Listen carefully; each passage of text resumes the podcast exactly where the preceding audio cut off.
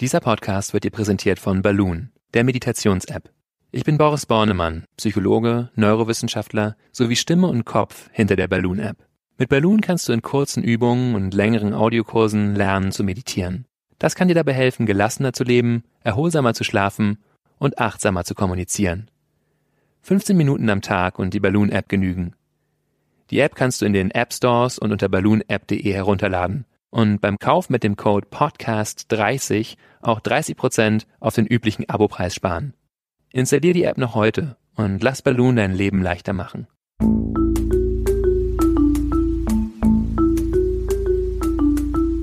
Verstehen, fühlen, glücklich sein mit Sinja Schütte und Boris Bornemann.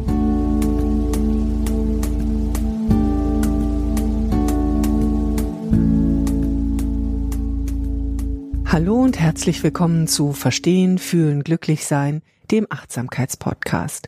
Wie immer mit viel Verstand und ganz viel Gefühl mit Dr. Boris Bornemann, Psychologe, Achtsamkeitstrainer und habe ich was vergessen, Boris? Neurowissenschaftler. Neurowissenschaftler bist du auch noch, ja. genau. Ja, also herzlich willkommen. Hallo Boris.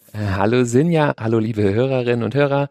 Und Sinja Schütte sitzt mir gegenüber und sie ist Chefredakteurin der Achtsamkeitszeitschrift Flow. Ja, und wir reden heute über ein sehr appetitliches Thema. Wir mm. reden über das Essen. Und zwar genauer gesagt darum, warum uns eigentlich bewusste Ernährung stärker macht, also stärkt. Und ähm, da ist natürlich erstmal gleich die Frage, die ich an dich habe, was ist denn eigentlich bewusste Ernährung? Ja, eine gute Frage. Ich habe da eine sehr naheliegende Definition. Einfach bewusst sich zu ernähren heißt eben bewusst zu sein bei dem, was wir uns zuführen, bei dem, was wir essen, bei dem, was wir trinken.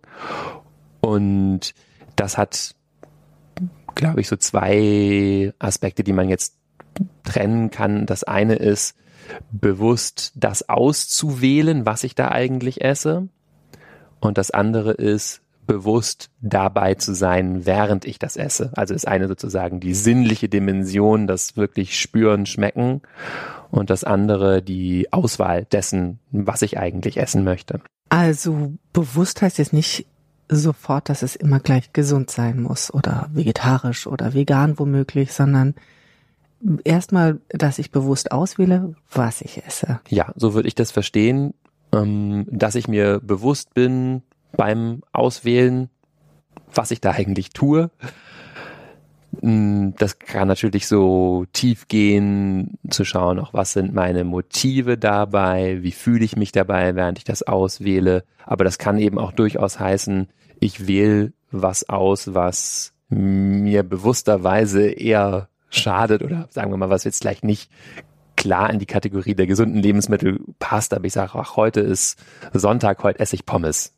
Naja, und es gibt ja auch sowas, kommt ja mal drauf an, wem soll es jetzt gut tun?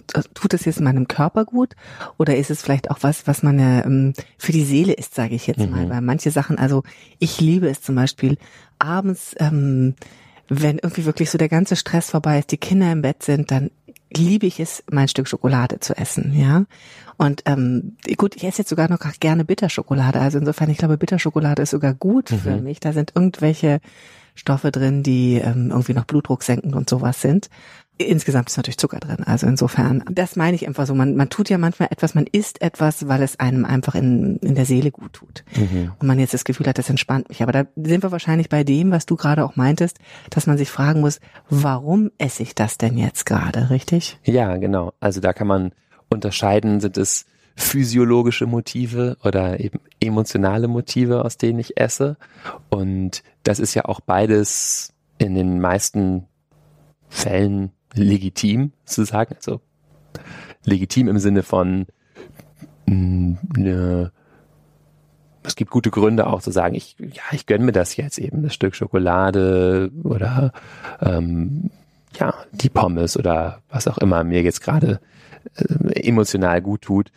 Mm, äh, bei den, in den meisten Fällen sage ich und bei den meisten Menschen, es gibt natürlich auch Menschen, die sehr, sehr stark aus emotionalen Gründen essen, wo das wirklich zu so einer Art äh, Ersatzbefriedigung geworden ist. Und da fängt es natürlich an, ein bisschen problematisch zu werden, wo ich eigentlich ein anderes Bedürfnis habe, zum Beispiel nach Nähe ähm, oder ja, Bestätigung, Aufmerksamkeit oder irgendwie sowas und stattdessen einfach Schokolade esse, weil es natürlich so ist, dass diese ähm, Belohnungssysteme, die angesprochen werden letztendlich, sehr überlappend sind, also teilweise jedenfalls. Ja, also ich kann mir den Kick, den ich bekomme durch eine Bestätigung von meiner Chefin, auch in einer gewissen Form holen, indem ich ein Stück Schokolade esse. Aber es hält eben nur sehr kurz, diese, dieses Signal, dieses Dopaminsignal, was dann auch immer geschieht. Ja, ich meine, das, wenn, wenn wir auf dieser rein körperlichen Ebene sind, ist es natürlich in der Tat auch so, dass man sagt, ähm, ich meine, deswegen ist ja auch, hat man als Kind immer Traumzucker gekriegt vom Sport oder sowas nach dem Motto, ein schneller Energieschub, das ist der schnelle Zucker, der ins Blut geht, der dir ja wirklich in dem Moment mehr Energie gibt, richtig? Also da stärkt uns ja Essen auch richtig im wahrsten Sinne des Wortes, stärkt es den Körper, oder? Klar, also das ist natürlich eine äh, wichtige äh, Regel, darauf zu achten, dass ich einfach genug äh, Energie habe und ja auch was, was gar nicht so selbstverständlich ist. Also ich kenne genug Leute, gerade so im akademischen Bereich, die sagen, dann sitze ich am Schreibtisch und dann vergesse ich einfach total zu essen und hinterher stehe ich auf und bin total grumpy und fertig und müde und hasse die Welt, ähm, weil ich irgendwie ja einfach meinen Körper so sehr vernachlässigt habe und das vielleicht erst hinterher merke, weil ich eben so sehr sehr absorbiert war von meiner geistigen Tätigkeit. Und in dem Sinne heißt achtsam zu essen, da auch schon immer mal wieder eben drauf zu schauen, wie geht's mir eigentlich gerade körperlich. Ähm, ja, da ist wie immer Körper einfach ein guter Ausgangspunkt, sich immer mal wieder in den Körper einzufühlen und ähm, zu lauschen, was der einem eigentlich so für Signale gibt. Das kann eben sehr leicht verloren gehen, wenn wir in gedankliche Tätigkeiten einen gefangen sind sozusagen oder in sozialen Kontakt und das uns sehr beschäftigt, dass wir gar nicht mehr so den Fokus darauf haben, was uns der Körper eigentlich sagt. Ja, und ich glaube, das geht auch wirklich in beide Richtungen. Das heißt, ähm, das Signal aufzuhören zu essen und das Signal aber auch jetzt auch wirklich mal wieder was zu essen oder auch zu trinken. Darum geht's ja mhm. auch letztendlich. Der Körper, du, du hast es gerade gesagt, der Körper gibt einem Signale, ähm, ich bekomme Durst, wenn ich mal dringend wieder trinken sollte. Und man kann das eben auch sehr schnell vergessen. Wie kann ich denn ähm, ein bisschen lernen? Also gibt es Übungen in, in der Achtsamkeitslehre, wie ich das üben kann, auf diese Körpersignale zu hören, vielleicht auch bewusst auf diese Körpersignale zu hören, die mit Essen und Trinken zu tun haben, oder macht das keinen Unterschied? Also was hilft, ist Körperaufmerksamkeit. Ganz einfach. Mm, wie wir das im Bodyscan zum Beispiel praktizieren. Und wir wissen, dass durch diese Körperaufmerksamkeit, also das bewusste Bringen der Aufmerksamkeit in den Körper, ähm, ja, diese eben sich verbessert. Haben wir zum Beispiel gemessen in dieser großen Studie, an der ich mitgewirkt habe am Max-Planck-Institut, habe ich das über neun Monate gemessen zu verschiedenen Zeitpunkten, gemessen als ähm, Herzschlag Wahrnehmung, also Menschen werden besser im Laufe der Zeit ihren eigenen Herzschlag wahrzunehmen, haben wir objektiv erfasst mit dem EKG und dann geschaut, wie gut spüren Leute ihren eigenen Herzschlag. Leute werden darin besser. Und diese Fähigkeit, den eigenen Körper wahrzunehmen, auch Interozeptionsfähigkeit genannt, ähm, die hängt wiederum stark zusammen mit äh, einem Essstil, der sich intuitives Essen nennt. Das hat Beate Herbert gezeigt in, in Tübingen. Ähm, müssen eben Menschen, die höhere Interozeptionsfähigkeit haben, ihren Körper besser spüren, eher intuitiv essen. Und dieser Stil, ja, ist in der Regel ein ganz gesunder Essstil, weil ich eben wirklich wahrnehme, was sagt mir denn mein Körper darüber, was ich jetzt gerade brauche. Und das war jetzt sehr viel auf einmal. Nochmal kurz auseinandergenommen. Wenn ich den Bodyscan übe, habe ich, also habt ihr nachgewiesen, kann ich nach und nach immer besser meinen Herzschlag wahrnehmen, also wahrscheinlich nicht nur meinen Herzschlag, sondern insgesamt die Signale meines Körpers. Mhm. Nochmal kurz für alle die, die noch nicht von Anfang an zuhören, der Bodyscan ist was nochmal genau? Also ich gehe systematisch durch den Körper durch, kann das im Liegen oder auch im Sitzen machen, mit geschlossenen Augen ist ganz gut dabei und konzentriere mich aufs Spüren, also darauf, was ich wirklich im Körper spüre. Kann so systematisch durchgehen von Kopf bis zu den Füßen, Wichtig ist, es geht hier nicht um ein darüber nachdenken, was äh, im Körper los ist oder über meinen Arm nachdenken, sondern einfach diese Körpersignale spüren. So, und ähm, also das ist sozusagen die Übung, die ich machen kann. Mhm. Und dann, ähm, wenn ich das sozusagen besser wahrnehmen kann, dann kann ich intuitiv essen. Das heißt, die Signale meines Körpers interpretieren und dann essen, wenn ich Hunger habe, trinken, wenn ich Durst habe. Sagt mein Körper mir dann eigentlich auch, auf was er, also was das Beste jetzt für ihn wäre? Da sind wir wieder bei dem, was ist das, was ist gut für mich, was äh, gesund essen, was ist gesund für mich? Sagt er mir dann, ich brauche Schokolade oder sagt er mir auch, vielleicht solltest du mal Gemüse essen? Also es gibt durchaus Hinweise darauf, dass der Körper ähm, schon weiß, was er braucht und signalisiert, was er braucht. Wir kennen das alle, oder wir kennen es nicht alle aus erster Hand von Schwangerschaften, aber es ist allen bekannt, dieses Phänomen, dass dann vielleicht wir sogar noch stärker mit dem Körper in Kontakt sind und bestimmte Sachen brauchen oder bestimmte Sachen signalisiert uns der Körper.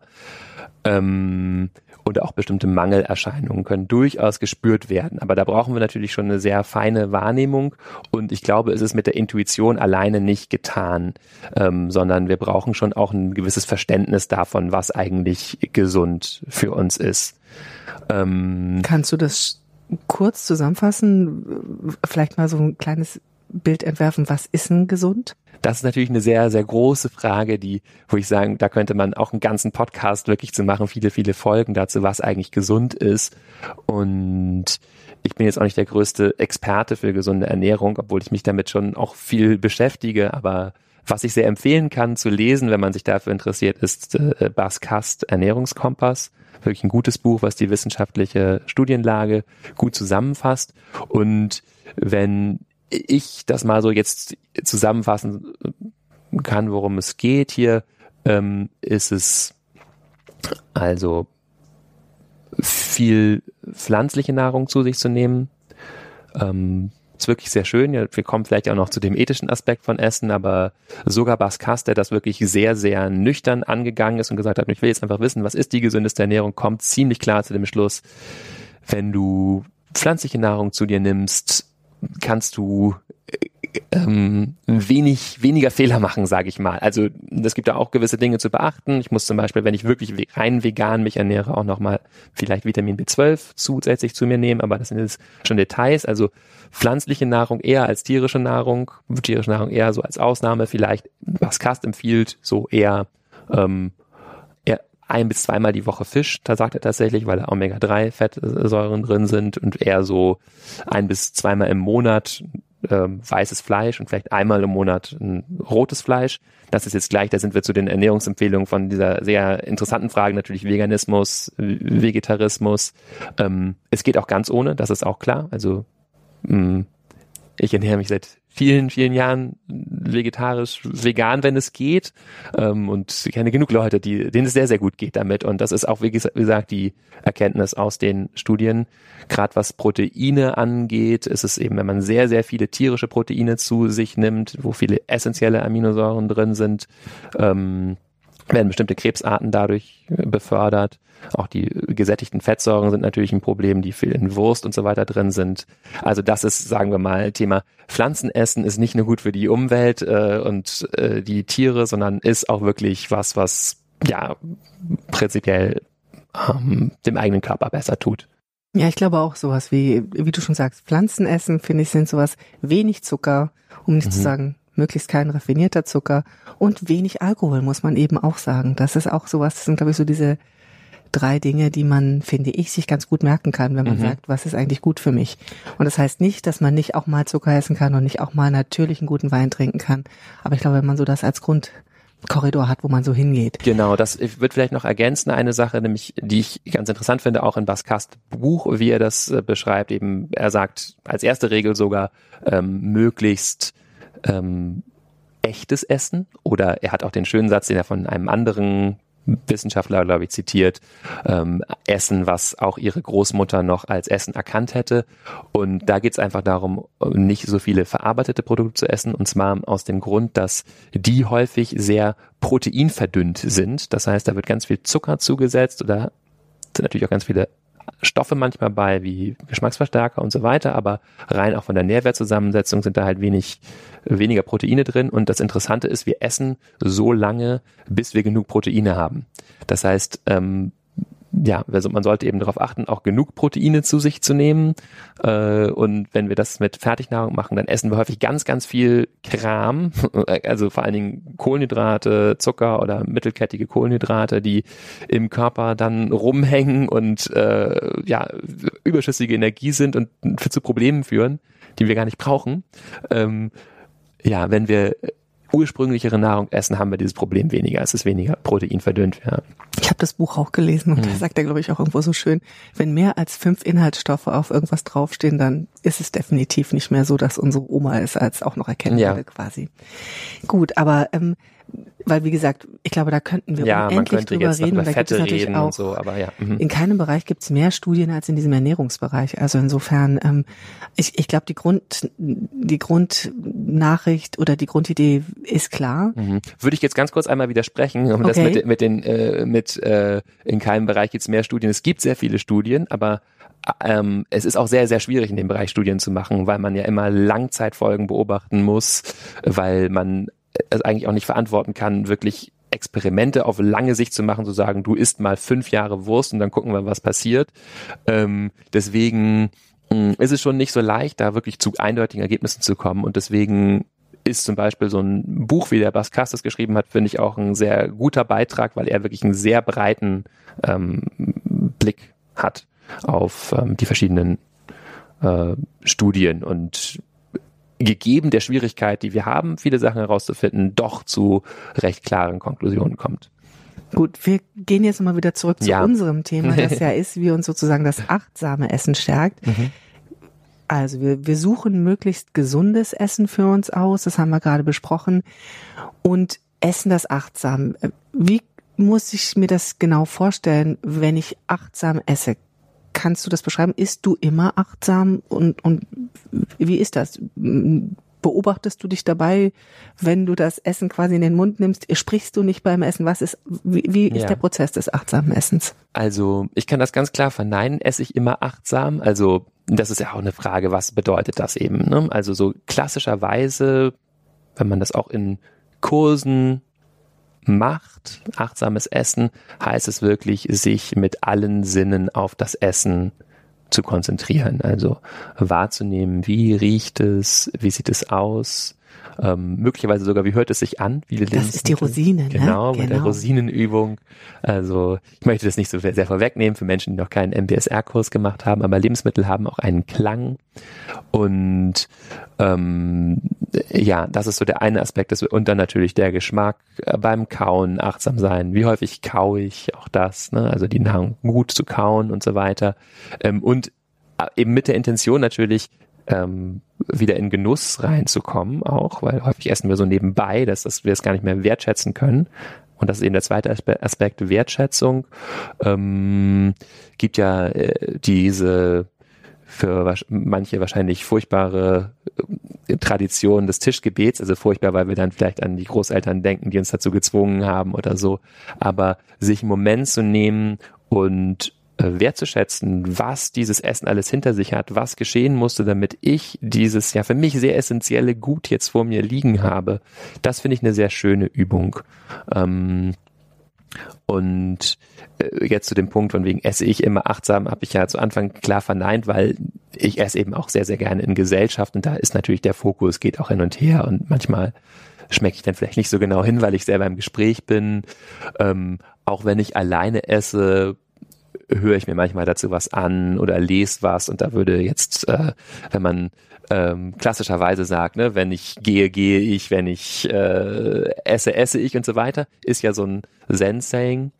Ähm, gibt aber auch eine schöne Anekdote aus einem, hat mir ein anderer ähm, ein Achtsamkeitslehrer erzählt aus von einem Zen-Lehrer, der dann ein Schüler sei den Meister beim morgens beim äh, Tisch sitzen sieht und der ähm, liest also die Zeitung beim Essen und der Schüler kommt ganz entsetzt zu ihm, aber sagt, aber Meister, wenn du isst, isst du, wenn du, und der Meister sagt ihm zurück, ja, wenn ich esse und die Zeitung lese, dann esse ich und lese die Zeitung.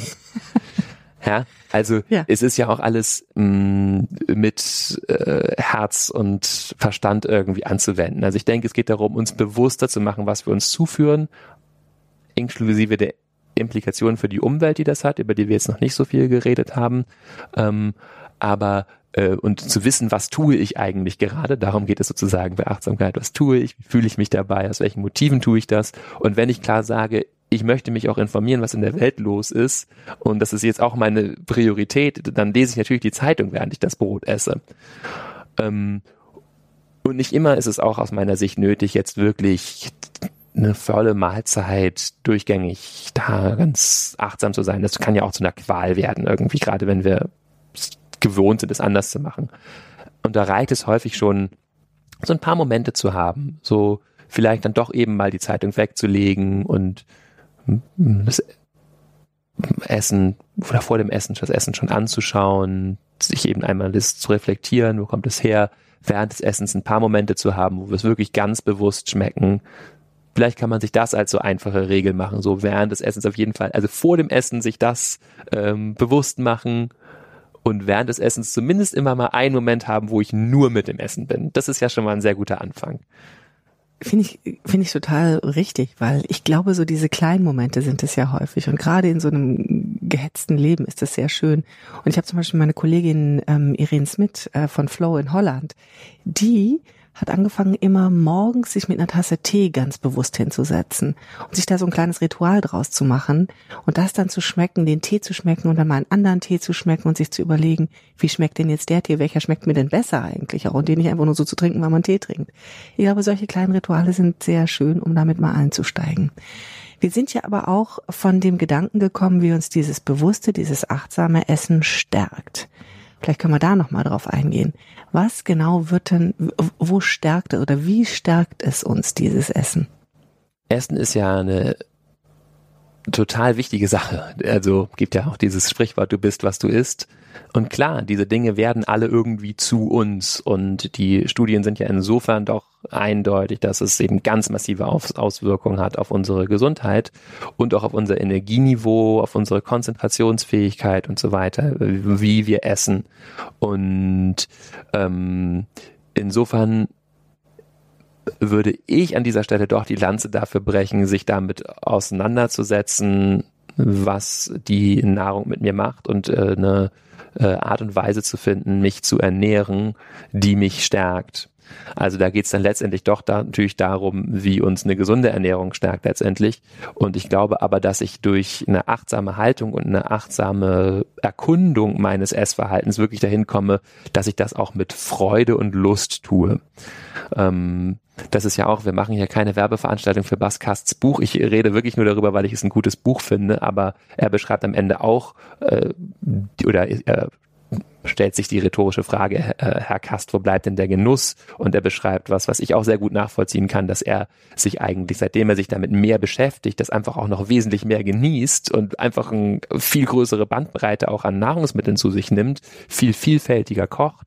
Je mehr wir also da einsteigen in das Thema und das auch zu was Wichtigen erheben, was es wirklich objektiv ist, weil es unsere Lebenszufriedenheit, unsere Energieniveau, unsere Gesundheit so stark beeinflusst, Je mehr wir das also machen, ähm, ja, umso mh, mm, äh, mehr Freude bekommen wir letztendlich auch aus dem Essen. Also es ist, ja. Ich finde es einen ganz wichtigen Aspekt, was du gerade auch nochmal gesagt hast. Ähm, die Lust auch, sich selber dann was zu kochen, mhm. dass die steigt und dass das oder dieser Moment der Zubereitung ja auch ein achtsamer ja. Moment ist, eigentlich, den man nutzen kann. Es gibt ja auch viele Achtsamkeitsübungen, wo man wirklich mal bewusst eine Stange Lauch klein schneidet mhm. und jeden Schnitt bewusst macht und das sozusagen auch als Achtsamkeitsübung nimmt. Ja. Wenn wir immer darüber sprechen, wie kann ich denn Achtsamkeit in den Alltag integrieren, Klar. das ist zum Beispiel genau mhm. so ein Moment, diese Zubereitung zu machen. Und ich habe zum Beispiel meine große Leidenschaft für Brotbacken entdeckt. Mhm. Und ich kann nur sagen, es ist ganz großartig und sehr entspannend und kann sehr achtsam mhm. sein, ähm, so einen Teig zu kneten. Ja. Das ist ganz super. Ähm, ich würde vielleicht gerne noch auf diesen letzten Aspekt einmal eingehen von, äh, von der ähm, Umwelt oder die der, unsere Mitwelt, weil das ist, denke ich, ein Aspekt, der kommt natürlich oder der sollte auch nicht zu kurz kommen bei dieser Beschäftigung damit, denn äh, insofern kann sozusagen auch das Einkaufen zu einer Art Achtsamkeits- oder Mitgefühlsübung werden, weil ich jedes Mal natürlich abwäge, so was ist das, was ähm, was ich damit für Konsequenzen in die Welt bringe, wenn ich mich für eine fair produzierte Speise oder irgendwie eine nicht so fair produzierte oder eine, die viel Tierleid erzeugt oder eine, die nicht so viel Tierleid erzeugt, entscheide. Und ähm, auch da ist das Schöne, dass eben durch die Beschäftigung mit Achtsamkeit und Meditation, Mitgefühlspraxis, das wirklich nicht zum, zum Zwang wird, sondern wir einfach wirklich merken, oder oh, das tut mir wirklich gut, in dem Moment mich aus Mitgefühl für das Essen zu entscheiden, was ähm, fair produziert ist, wo die ähm, Bauern auch genügend Geld bekommen haben. Ja, gerade wenn wir Bananen kaufen oder irgendwas aus ferneren Regionen, ähm, wo vielleicht eben der Klima der äh, Footprint sozusagen nicht so hoch ist.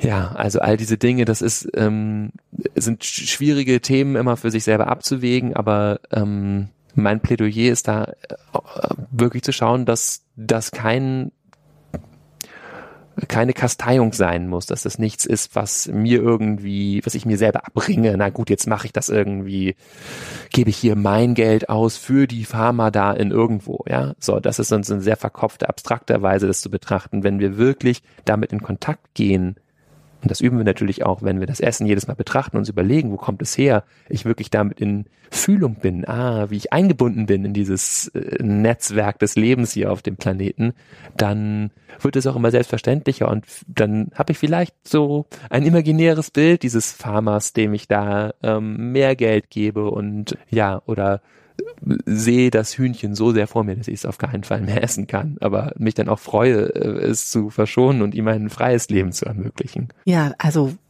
finde ich ganz wunderbar, auch ähm, eigentlich so als letzten Gedanken unserer heutigen Podcast-Sendung.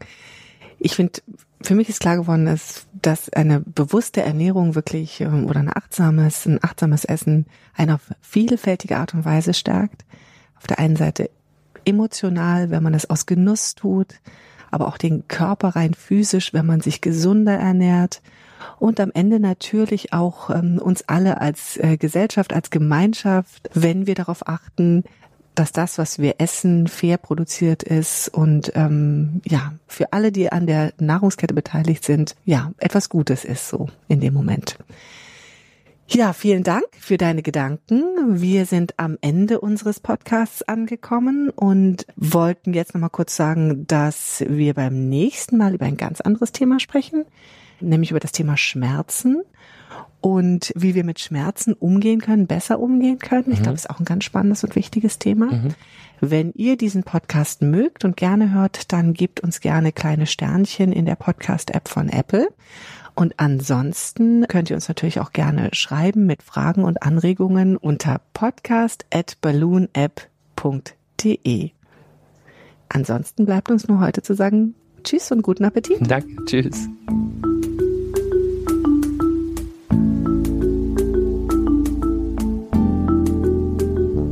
Das war Verstehen, Fühlen, Glücklich Sein, der Achtsamkeitspodcast.